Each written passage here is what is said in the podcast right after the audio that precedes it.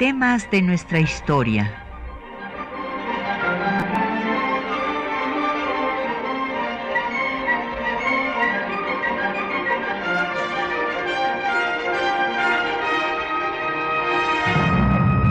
Un espacio que difunde el conocimiento del pasado para comprender nuestro presente.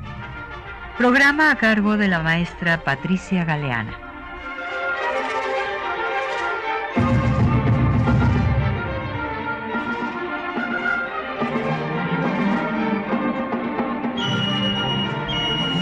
Buenos días. Nos acompaña el doctor Jorge Fernández Ruiz. Bienvenido, doctor. Gracias por estar en temas de nuestra historia de nueva cuenta. Muchas gracias a usted y al auditorio.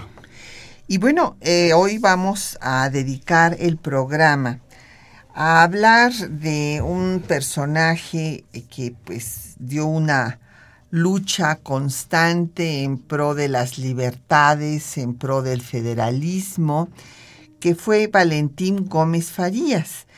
Él murió un 5 de julio de 1858.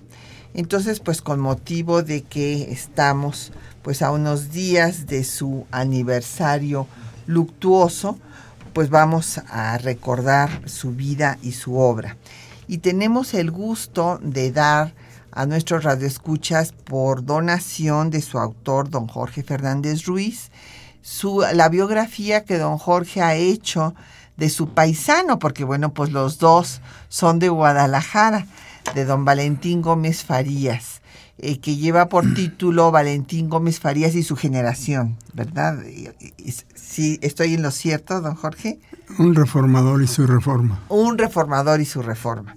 Y también eh, para quienes no alcancen esta biografía de Valentín Gómez Farías, un reformador y su reforma, tenemos eh, donado por el Fondo de Cultura Económica eh, la obra que tuve el gusto de coordinar México y sus constituciones, en donde podrán ustedes ver pues toda la un desarrollo de la historia constitucional de México desde la primera constitución que estuvo en vigor en, todo el territorio, porque primero habíamos tenido pues en vigor la de este Cádiz y después ya vienen eh, pues las constituciones del México independiente desde 24 hasta 17. Aquí pueden ustedes ver el desarrollo pues de nuestra historia constitucional a través de un marco histórico y un marco jurídico. Llámenos, tenemos como siempre a su disposición y estamos aquí en vivo en los teléfonos el 55 36 89 89 una alada sin costo 01 800 505 26 88 un correo de voz 56 23 32 81 un correo electrónico temas de nuestra historia arroba yahoo.com.mx y en Twitter en arroba temas historia, en Facebook temas de nuestra historia UNAM. Y el programa queda en línea en el www.radiounam.unam.mx. Bueno, pues eh, don Jorge Fernández Ruiz es profesor emérito de nuestra máxima casa de estudios. Él se formó originalmente en la Universidad de Guadalajara, donde hizo sus estudios de eh, licenciatura en economía, después en el Politécnico Nacional y más eh, hizo eh, la carrera, primero abogado de la Universidad de Guadalajara, estoy viendo, Jorge, después con, de licenciatura en economía por el Politécnico y luego una maestría en administración en la Universidad de la Sorbonne y es doctor en Derecho por la Universidad Nacional, catedrático de la Facultad de Filosofía y Letras de nuestra máxima casa de estudios, ha sido catedrático en muchas otras universidades, es investigador del máximo nivel del Instituto de Investigaciones Jurídicas de la UNAM, autor de 35 libros, eh, pues muchos capítulos, más de 50 artículos eh, jurídicos. Y bueno, yo quiero decir que don Jorge acaba de presentar eh, la primera parte de una obra magna que son las fuentes históricas de la Constitución de 1917, en donde hay una historia constitucional, pero a nivel pues mundial, desde la Carta Magna de 1215 en Inglaterra y desde luego pues hasta la Constitución que nos rige y que va a cumplir 100 años. Pues don Jorge, vamos a hablar de un personaje pues que para mí es fascinante y es poco conocido porque normalmente se ha hablado más de José María Luis Mora eh, como el intelectual que fue el ideólogo pues del Partido del Progreso, de todo el programa del Partido del Progreso, pero pues Valentín Gómez Farías eh, no solamente tenía ideas, sino que las puso a la, la práctica. Y mientras Mora, bueno, pues se fue al exilio y pues allá vivió en Europa hasta su muerte en 1850, justo también en julio, un 15 de julio, pero de 1850, pues don Valentín se quedó aquí, pues luchando en pro de sus ideas, y a mí me parece muy importante que recorrer su vida es recorrer toda la historia de México desde eh, la consumación de la independencia hasta eh, la constitución de 1857 que va a ser reformada por Venustiano Carranza, bueno, convoca a esta reforma, pues, la reforma del constituyente eh, de la constitución que nos rige. Sí, la participación de don Valentín Gómez Farías en los acontecimientos a partir de la independencia de México son de suma trascendencia. Vemos que radicando él en Aguascalientes, él proclama la independencia secundando a Iturbide en 1821 y luego va a ser diputado al Congreso Constituyente de 1822-1823, que fue precisamente el que admitió la proclamación de Agustín de Iturbide como emperador de México. Recordemos que el Congreso, aquel Congreso, sesionaba en lo que había sido el templo de San Pedro y San Pablo, actualmente en la sede del Museo de las Constituciones. Y allí en las galerías de aquel recinto, una chusma, diríamos ahora, de porros, se reúne y presiona en la sesión a los diputados constituyentes exigiendo que se proclamara Iturbide como emperador de México. Y Gómez Farías da la solución. Ante aquella amenaza de agresiones de hecho inminentes, él propone que el Congreso acepte proclamar emperador a Agustín de Iturbide a condición de que éste se comprometa solemnemente a respetar la constitución que elabore aquel Congreso, lo cual dio lugar a esa conciliación que conllevó la coronación de Agustín de Iturbide. En esta situación vemos que tiene un papel de primer orden en aquellos momentos y ese papel principal va a figurar también en el desarrollo del Congreso siguiente.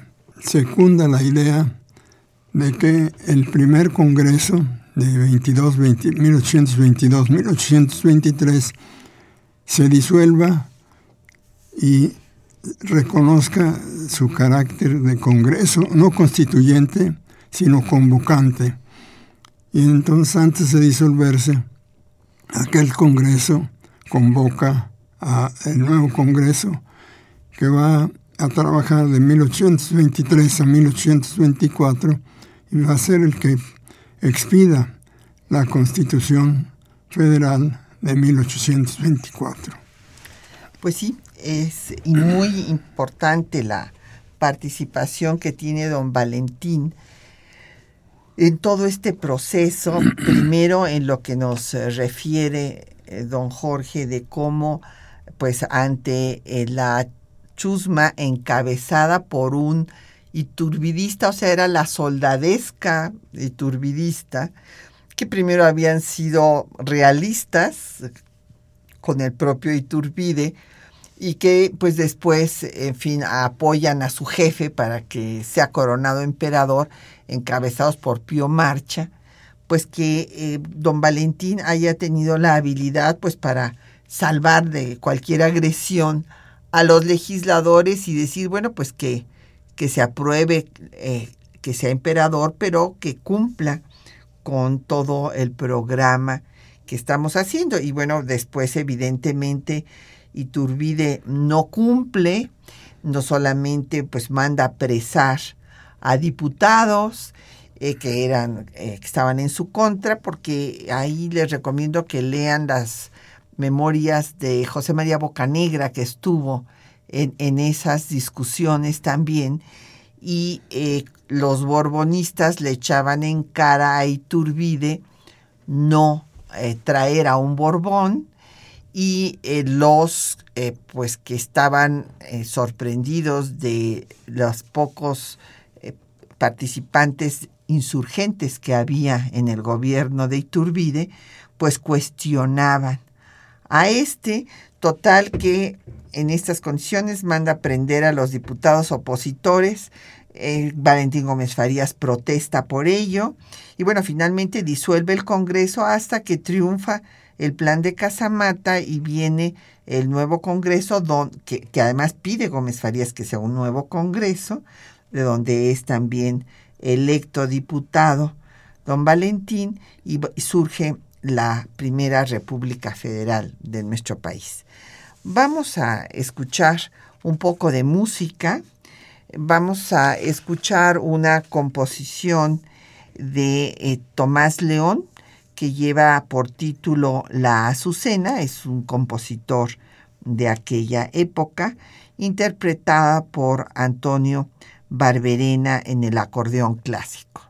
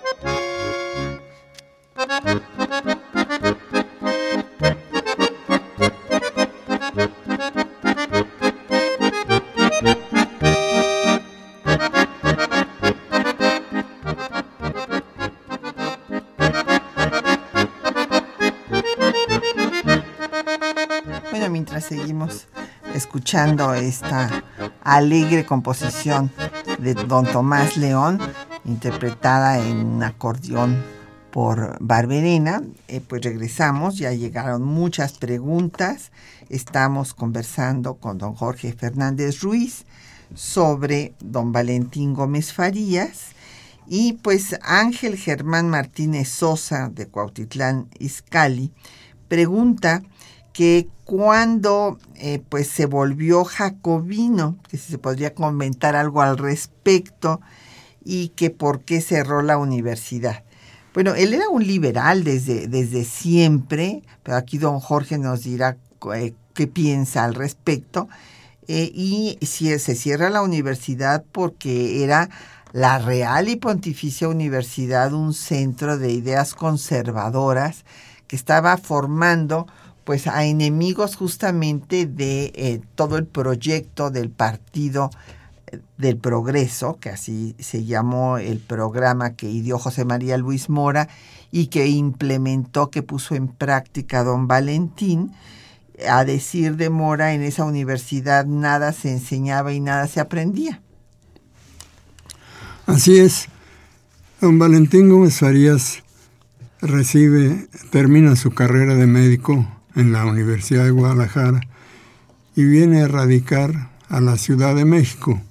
Son los tiempos en los que Francisco Primo de Verdad y Ramos y Juan Francisco Adescárate y Melchor de Talamantes, que estaban integrando el ayuntamiento de la Ciudad de México, ya fuera como regidor o como síndicos, habían proclamado que era el tiempo de que el pueblo reasumiera su soberanía ante la situación de hecho producida en Francia por la invasión napoleónica que había tenido como resultado la abdicación de Carlos IV y de Fernando VII al trono y finalmente la abdicación fue en favor de Napoleón. Napoleón nombra monarca de España a su hermano José y esto produce un malestar en la población española que se subleva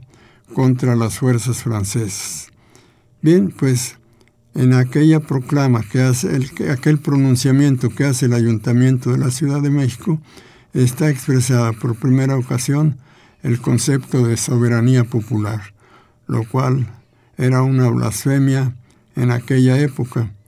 Ahí empieza a formarse el aspecto ideológico de don Valentín Gómez Farías. Y luego va a ir evolucionando a medida que va tomando más conocimiento a través de sus lecturas del pensamiento francés y va a ir asumiendo ideas libertarias. La clausura de la Real y Pontificia Universidad de México, como dice la doctora Patricia Galeana, es una medida de, de, exterminar los fueros y privilegios del clero en la educación universitaria y la formación, pues, de universitarios bajo los dogmas de la Iglesia. Es una medida que tiende a establecer las raíces del Estado laico en México. Así es. Y bueno, don Valentín Gómez Farías no solamente va a clausurar eh, la, esta universidad eh, de, pues, manejada por la Iglesia Católica, sino que va a crear la Dirección de Instrucción Pública para el Distrito Federal y los territorios, puesto que estaban en un régimen federal y cada entidad federativa haría lo propio, y va a establecer las seis escuelas que son el antecedente de nuestra Universidad Nacional Autónoma de México. O sea, va a crear la Escuela de Estudios Preparatorios para Educación Superior, eh, la Escuela de Estudios Ideológicos y de Humanidades, de Ciencias Físicas y Matemáticas, de Ciencias Médicas y también la de Ciencias Eclesiásticas. Y bueno, otra pregunta es la de don Efren Martínez de la Gustavo Amadero, que dice que qué fue lo más destacado de su gobierno. Bueno, cabe destacar, don Efren, que el gobierno en este primer periodo, porque fue eh, vicepresidente encargado del despacho también de la presidencia de la República en 46 cuando viene la invasión de Estados Unidos, o sea, fue dos veces este presidente de México. Y en esta primera vez, en 1833, pues estuvo realmente 10 meses en el gobierno y pues va a dar toda la reforma que podemos llamar la primera reforma liberal que va a iniciar con, eh, pues como buen médico que era, con el, eh, el decreto en abril de 33 para que no va, se siga eh, sepultando, se sigan poniendo cadáveres en los templos, lo cual desde luego quitaba pues entradas al clero que no le gustó esto y bueno pues empieza a ejercer de facto eh, la autoridad del gobierno civil sobre eh, la Iglesia Católica y hay la primera circular en junio para que el clero no se inmiscuya en materia política y acto seguido viene un intento de golpe de Estado. Y ante este intento de golpe de Estado el Congreso le da facultades para que se arreste a los jefes militares, se organicen fuerzas cívicas, la ciudad se declara en estado de sitio y entonces se prohíbe el toque de campana, se prohíben las reuniones y se llama a los ciudadanos inclusive a tomar las armas. Y este pues no obstante esto van a seguir adelante todas las reformas. Sí, por esta razón es reconocido el doctor Gómez Farías como el precursor o patriarca de la reforma en México en su corto periodo, que fue, por cierto, intervalos, y que en suma fue durante 10 meses, realizó una labor reformista de gran aliento, porque además secularizó los bienes, algunos bienes de la iglesia y porque canceló la obligatoriedad de los eh, votos religiosos que eran de por vida, canceló el diezmo que deberían de pagarse 10%, de ahí su nombre, de los ingresos obtenidos, pagarlos a la iglesia. Todas estas medidas, además de la secularización de servicios de salud y de servicios públicos de educación. Es por ello que Gómez Farías viene a ser considerado patriarca de la reforma. Son medidas drásticas, impensables en aquella época, que con gran valor puso en práctica don Valentín Gómez Farías, a pesar de los intentos de golpe de Estado que se producen durante su gobierno y que él contrarresta con la formación de fuerzas cívicas. Así es. Entre estas medidas, como nos ha dicho don Jorge, está en agosto la ley de secularización primero de las misiones de California, después se dará la secularización de todas eh, los, los, bienes de eh, religiosos la extinción, por ejemplo, del Colegio de Todos los Santos, un colegio jesuita, en donde abre la Biblioteca Nacional. Y eh, otra ley, pues, para que se acabe con la coacción, como decía don Jorge Fernández Ruiz, para el diezmo y para los votos monásticos, y se dé la provisión de curatos, eh, con lo cual se está ejerciendo de facto el patronato que habían ejercido los reyes católicos, bueno, desde los reyes católicos en realidad, desde el inicio de la conquista española y que después pues se ejercieron durante todos los 300 años del virreinato de la Nueva España.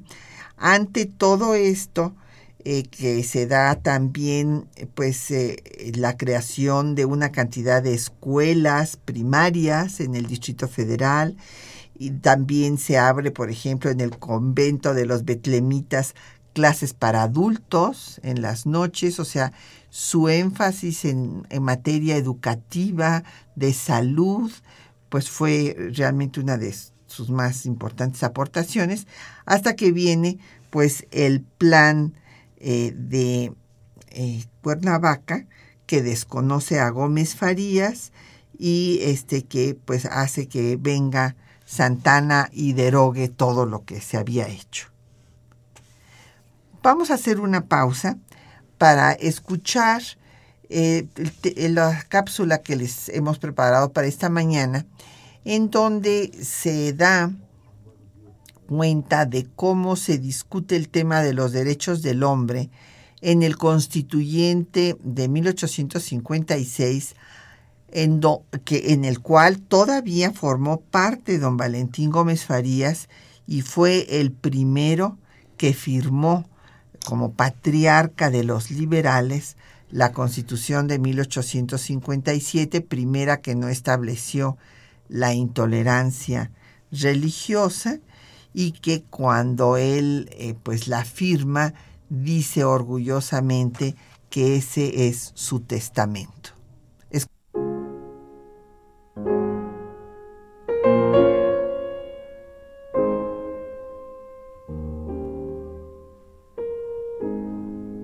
El 10 de julio de 1856 inició la discusión del artículo primero constitucional.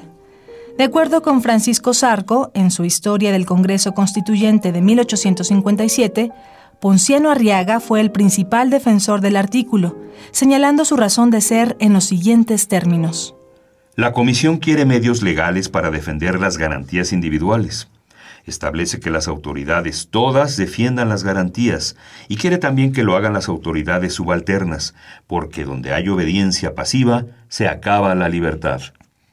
El artículo no establece que todas las leyes se ocupen de los derechos del hombre, sino que ninguna ley pueda atacar estos derechos, y así lo que se hace es dictar una regla general a que queden sujetas toda clase de leyes, ya sean políticas o administrativas.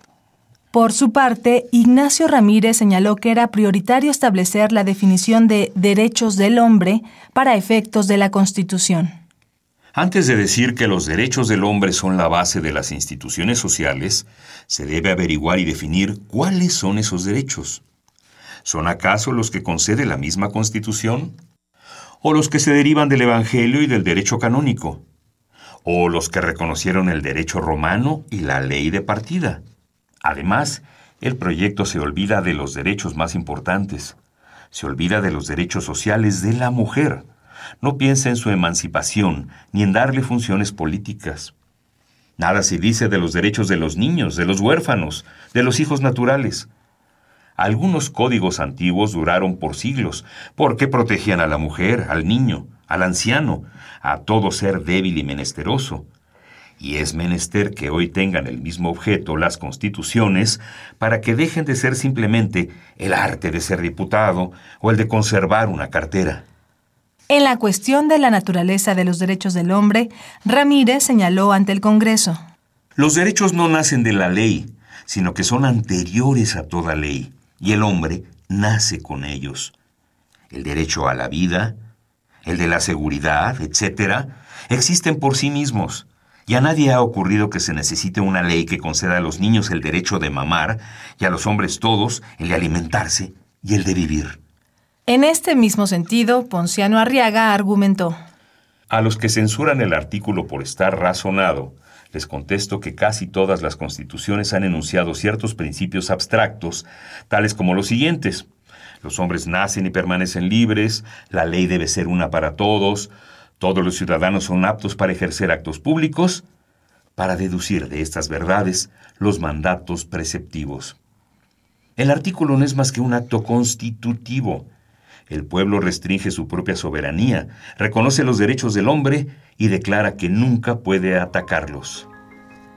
Después de dos días de discusión, el artículo primero se aprobó, 70 votos contra 23, quedando redactado de la siguiente manera.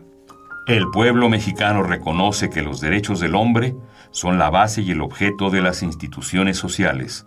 En consecuencia, declara que todas las leyes y todas las autoridades del país deben respetar y sostener las garantías que otorga la presente Constitución.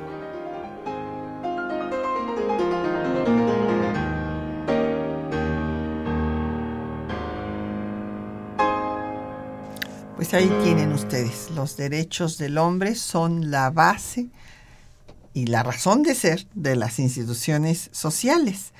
Y por esto es que orgullosamente don Valentín, que le alcanzó la vida para firmar esta constitución, dijo que ese era su testamento porque él había luchado por esos derechos toda su vida.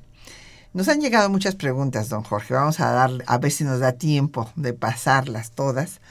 Don Manuel Pérez Morales, eh, de la delegación Miguel Hidalgo, dice que si Vicente Guerrero siempre estuvo a favor de Iturbide y que qué actitud tuvo Gómez Farías al respecto.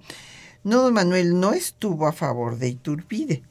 Vicente Guerrero estuvo manteniendo la lucha insurgente y un sistema de guerra de guerrillas en la sierra del estado que hoy lleva su nombre, ante la imposibilidad de poder eh, organizar un movimiento más grande después de que fuera ejecutado el generalísimo Morelos, con quien él luchó también, y eh, Guerrero había, eh, pues estaba consciente de que con estas salidas que daba de la sierra a atacar a uno u otro guarnición realista o población, no iba a lograr consumar la independencia. Entonces, él invitó a Armijo, que era el comandante realista de esa zona, a que pues se uniera a la causa de independencia. Armijo no aceptó, pero después de eso nombraron a Iturbide comandante en lugar de Armijo para acabar con Guerrero y entonces Iturbide pues vio que no, no podía acabar fácilmente con él y fue entonces que negociaron y se aceptó, aceptó Guerrero el plan de Iguala, pero desde luego, pues eh, Iturbide hizo a un lado a, Guerrero en cuanto estuvo en el poder y después Guerrero pues también se levanta en contra de eh, la disolución del Congreso por Iturbide. No sé si quisiera comentar algo al respecto. Sí, realmente Iturbide llega a sustituir al jefe realista Armijo con la idea de independizar a México, idea que se había preconcebido en el convento de la profesa en la Ciudad de México, porque era la reacción del clerical de los altos jefes militares y de los eh, principales acaudalados del país contra la constitución que se estaba formando en Cádiz, a la que se le acusaba de liberal y que ponía en entredicho los derechos adquiridos a través de siglos por la Iglesia, la hegemonía eclesiástica que era el valladar contra el laicismo. De esta suerte, Iturbide va con la idea de independizar al país, de suerte que acepta la propuesta de Guerrero con el propósito entonces encubierto de llegar a ser el emperador de México. Así es, y era la idea de consumar la independencia, pero desde una, desde una perspectiva contrarrevolucionaria, o sea, contraria a lo proclamado por Hidalgo, por Morelos, por el propio Guerrero, y en contra de la constitución que se estaba elaborando, eh, pues la constitución liberal eh, de Cádiz, que pues después finalmente va a estar en vigor, como decíamos, en, en nuestro país. Inclusive el propio Iturbide la pone en vigor mientras se hacía la nueva constitución que ya nunca se hizo, sino nada más hubo un reglamento provisional del primer imperio.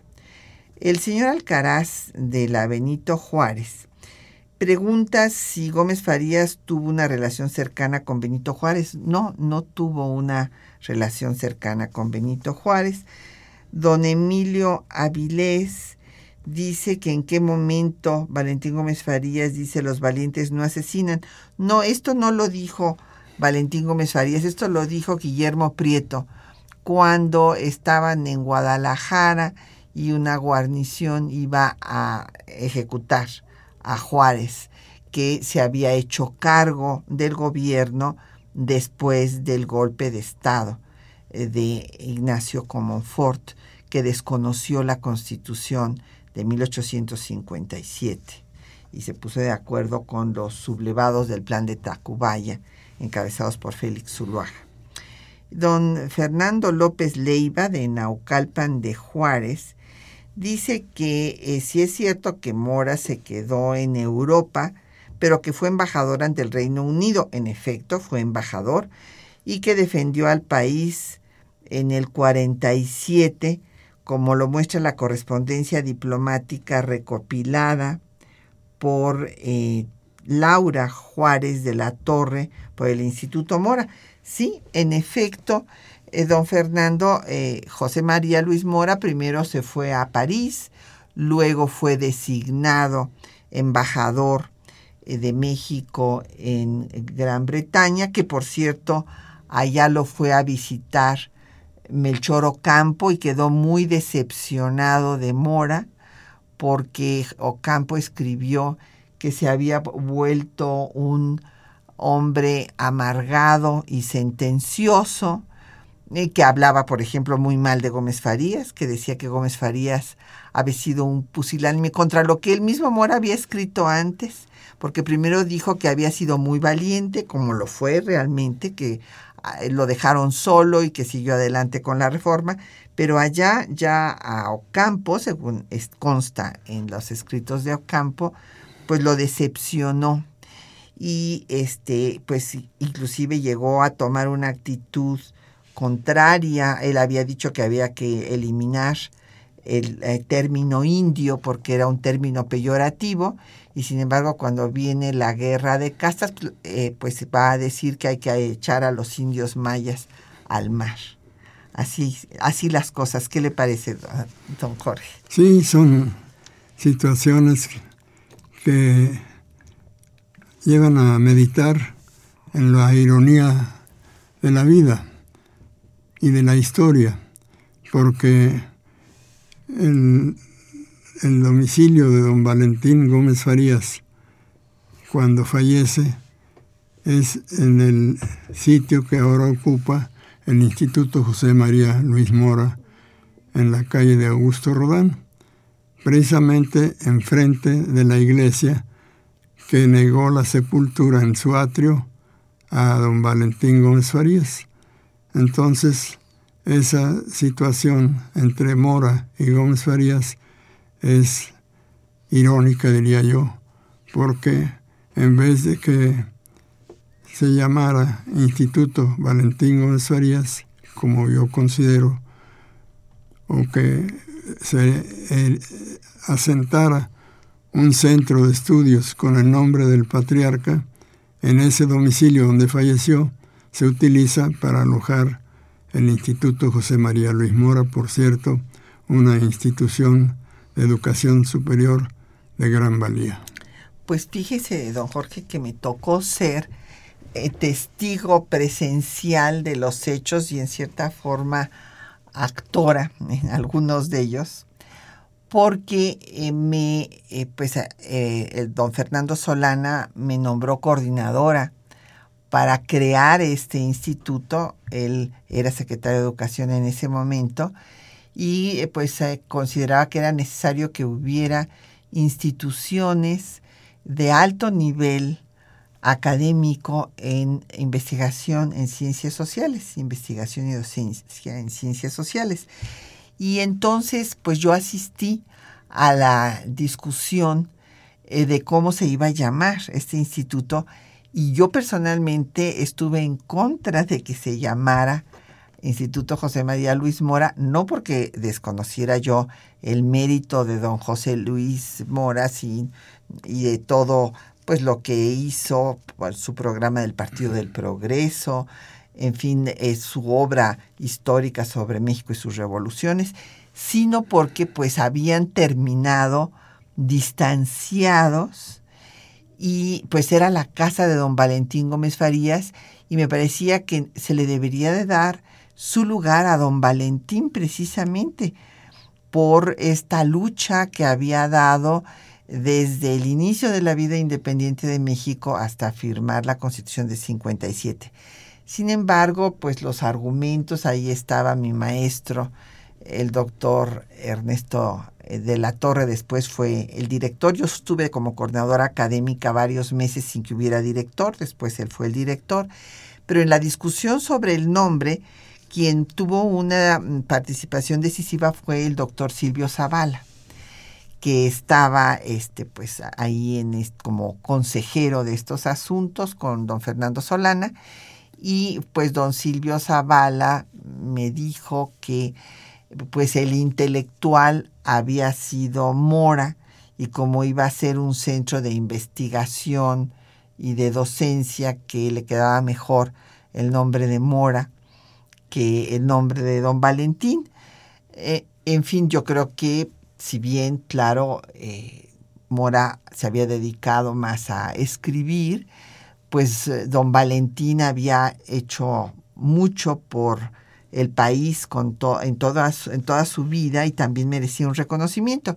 Y finalmente para eh, pues llegar a un arreglo de la situación, don Fernando dijo, bueno, los vamos a reconciliar y pues vamos a ponerle el nombre de Mora para que vuelvan a estar juntos en la casa de don Valentín Gómez Farías que estuviera Mora. Yo le confieso que no eh, quedé satisfecha, pero bueno, pues yo este no podía hacer nada más. Y bueno, pues así surgió el Instituto José María Luis Mora. Y a mí me tocó estar ahí en junto a la chimenea de don Valentín, ahí en una mesa con un banquito, ahí empezamos a trabajar. Eh, se arregló la eh, biblioteca, que eh, se habían muchos libros que fueron donados de las bibliotecas México y me tocó organizar las primeras maestrías que se hicieron, que fueron la de Historia de América, que lamentablemente después la suprimieron y fue una pena porque era una propuesta de don Fernando Solana muy importante, que se estudiara la historia de todo el continente, de las dos Américas, otra maestría sobre sociología política y otra maestría sobre historia regional. Así empezó el, el, Mora. Así es que bueno, pues ya dejamos este testimonio de su surgimiento y vamos a, hacer otra pausa. Vamos a escuchar más música. Ahora escucharemos de Aniceto Ortega, que era pues el eh, compañero de Tomás León, Tomás León pues un gran eh, pianista, compositor, y don Aniceto que era médico, pues también hizo sus composiciones y tocaba muy bien el piano, hizo muchas marchas, entre ellos la marcha Zaragoza, la marcha republicana, y ahora vamos a escuchar una menos conocida, que es la marcha potosina, interpretada por Oliver Morales Nieto.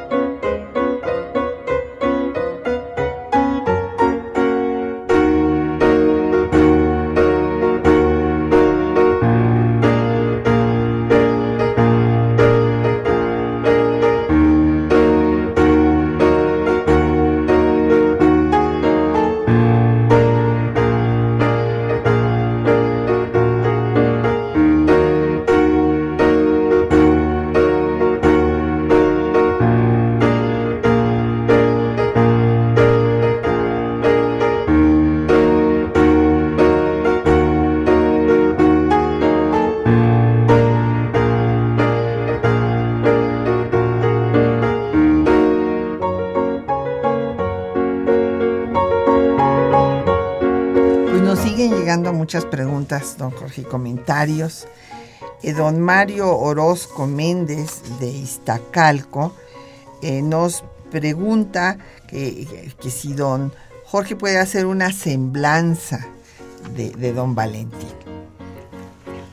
La valiosa participación del doctor Gómez Farías en la vida pública de México durante medio siglo, cabe destacar en ella la formación de un batallón insurgente financiado con los recursos particulares de don Valentín Gómez Farías, lo cual da lugar a que finalmente proclame en Aguascalientes la independencia secundando a Iturbide.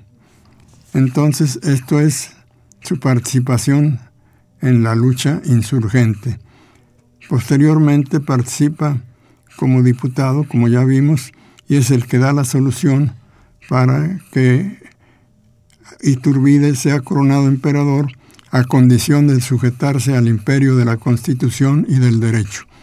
Posteriormente juega un papel importantísimo de primer orden en la adopción de la forma de Estado, la federal, en la Constitución de 1823, de, proclamada en 1824, en el Congreso Constituyente de 1823-24, porque lo que pretendían los partidarios del Partido de la Reacción era conservar el esquema centralista, feudal de la colonia y simplemente que en vez de que fuera un monarca español, que fuera un monarca mexicano, pero respetando las, las canonjías y privilegios de la clase pudiente.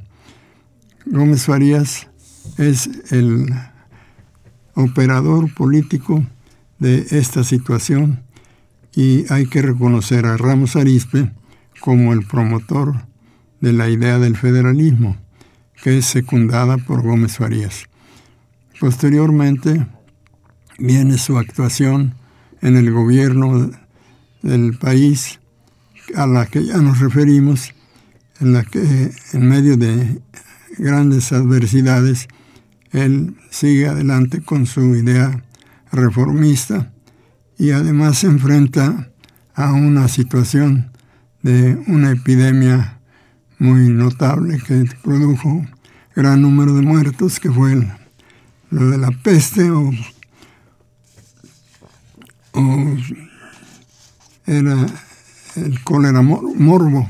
Exactamente. Él, siendo, estando fungiendo como presidente, en las tardes atendía a numerosos enfermos para curarlos de aquella grave enfermedad.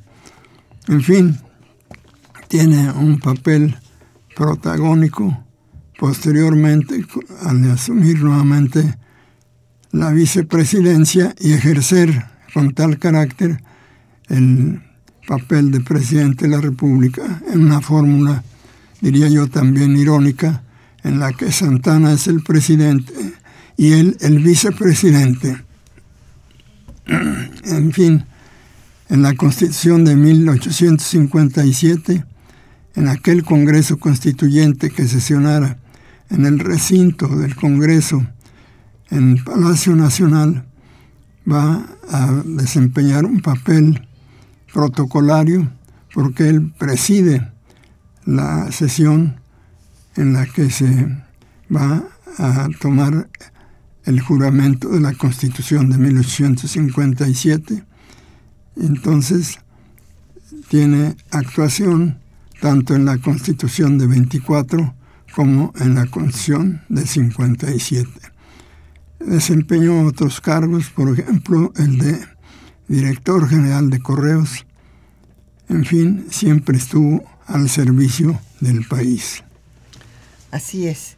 Y bueno, aquí don eh, Jorge Virgilio de Coyoacán y en el mismo sentido Javier Guerra de la Benito Juárez eh, nos pregunta don Jorge que por qué en 10 meses no pudo suprimir los fueros. Bueno, sí decretó la supresión de los fueros, tanto eclesiásticos como militares, pues por eso se unieron clero y ejército al grito de religión y fueros para derrocarlo. Y pues el, con el plan de Cuernavaca llamar a Santana para que eh, salvara este, pues la religión, decían, porque le llegaron a decir Judas, este, porque estaba metiéndose con los intereses del clero, y bueno, pues lo derrocaron. Entonces, esto contesta a la pregunta de don Jorge, que si terminó su periodo lo derrocaron, ¿no? Lo derrocaron a los 10 meses y después va a regresar, eh, como nos decía don Jorge, eh, pues con la fórmula paradójica con Santana otra vez en 46-47 y ahí pedirá un préstamo, un préstamo forzoso al clero para organizar al ejército y defender al país de la invasión de Estados Unidos. Y pues el clero eh, se pone otra vez en pie de lucha y hay una manifestación de unos jóvenes, pues los jóvenes eh, de las familias ricas que se llamó la eh, pues el movimiento de los polcos y se les decía polcos porque bailaban polka pero también porque con sus acciones estaban favoreciendo pues la división en el país eh, y eh, pues la, el triunfo de, de, Estados Unidos en su guerra de conquista territorial sobre México. Secundaban entonces al presidente Polk de los Estados Unidos. Exactamente, que fue el que ordenó esta, esta invasión. Y don José Alfredo Cid, que le mandamos muchos saludos por Twitter, dice que, eh, que cuál fue la aportación política de don Valentín en el Congreso de 57. Bueno, ya fue, como decía don Jorge, una eh, participación más bien protocolaria. Sí, él estaba más que anciano, enfermo. Sí. Entonces ya no podía participar, no tuvo participación en los debates de aquel Congreso Constituyente de 1856-57 pero al haberlo designado presidente del Congreso para aquella sesión solemne, no es sino el reconocimiento unánime de que era un, un protagonista de primer orden en la vida política del país durante aquellos 50 años. Claro, y que fue el que dio el camino pues para que triunfara finalmente la reforma liberal y se secularizara el Estado y la sociedad. Eh, don Jesús Ríos, eh, de Miguel Hidalgo, dice que cómo se resolvió las diferencias entre los liberales y los conservadores y los más radicales. Pues no se resolvió, don Jesús, porque precisamente después de que se promulgó la Constitución de 57, que no estableció eh, la intolerancia religiosa y que facultó al Estado para legislar en materia de culto religioso, pues viene eh, pues la condena de la Iglesia Católica a esta constitución, la excomunión a todos los que la hubieran jurado y no se retractaran, y pues eh, los militares la desconocen, como Ford el golpe de Estado, y pues viene la guerra civil que conocemos como guerra de tres años. Don José Guadalupe Medina de Netzahualcoyot nos dice que cuál fue el último cargo que desempeñó don Valentín, pues presidir la firma de la Constitución, porque él muere al, al año siguiente, en julio de 1858. Entonces, pues no tuvo ya otra función. Don José Alfredo sido otro tuit, eh, pues habló de que encabezan esta segunda generación de liberales Gómez Farías y Mora, que eh, Harzadevi, le mandamos saludos también, nos mandó un tuit diciendo que eh, considera que se debería de haber llamado Gómez Farías por la acción de toda su vida de, lucha. Eh, don Javier, no Juan, perdón, Salazar, de la Gustavo Amadero, nos dice que, que, cuántas eh, reformas ha tenido la Constitución que nos rige, pues más de 600. Y que si no se podría poner un candado para que ya no hubiera reformas. Pues no, o sea, ahorita lo que hay es la eh, posibilidad de la iniciativa ciudadana. Es decir, no sería eh, conveniente poner un candado para que no haya reformas porque la sociedad es cambiante.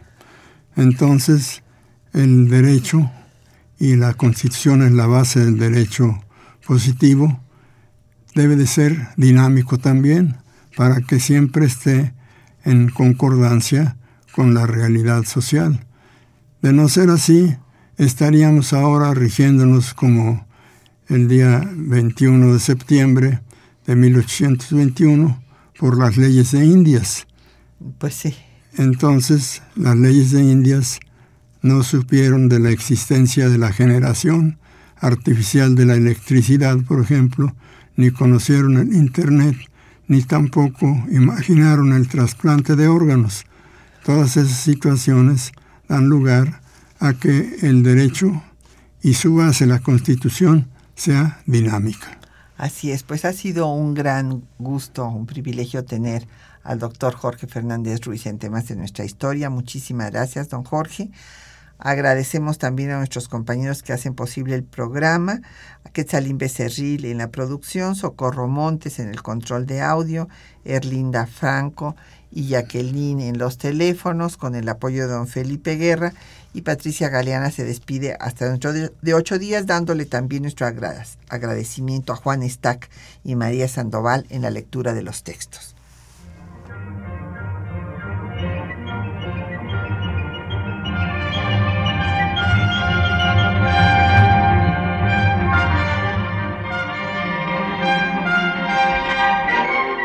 Temas de nuestra historia.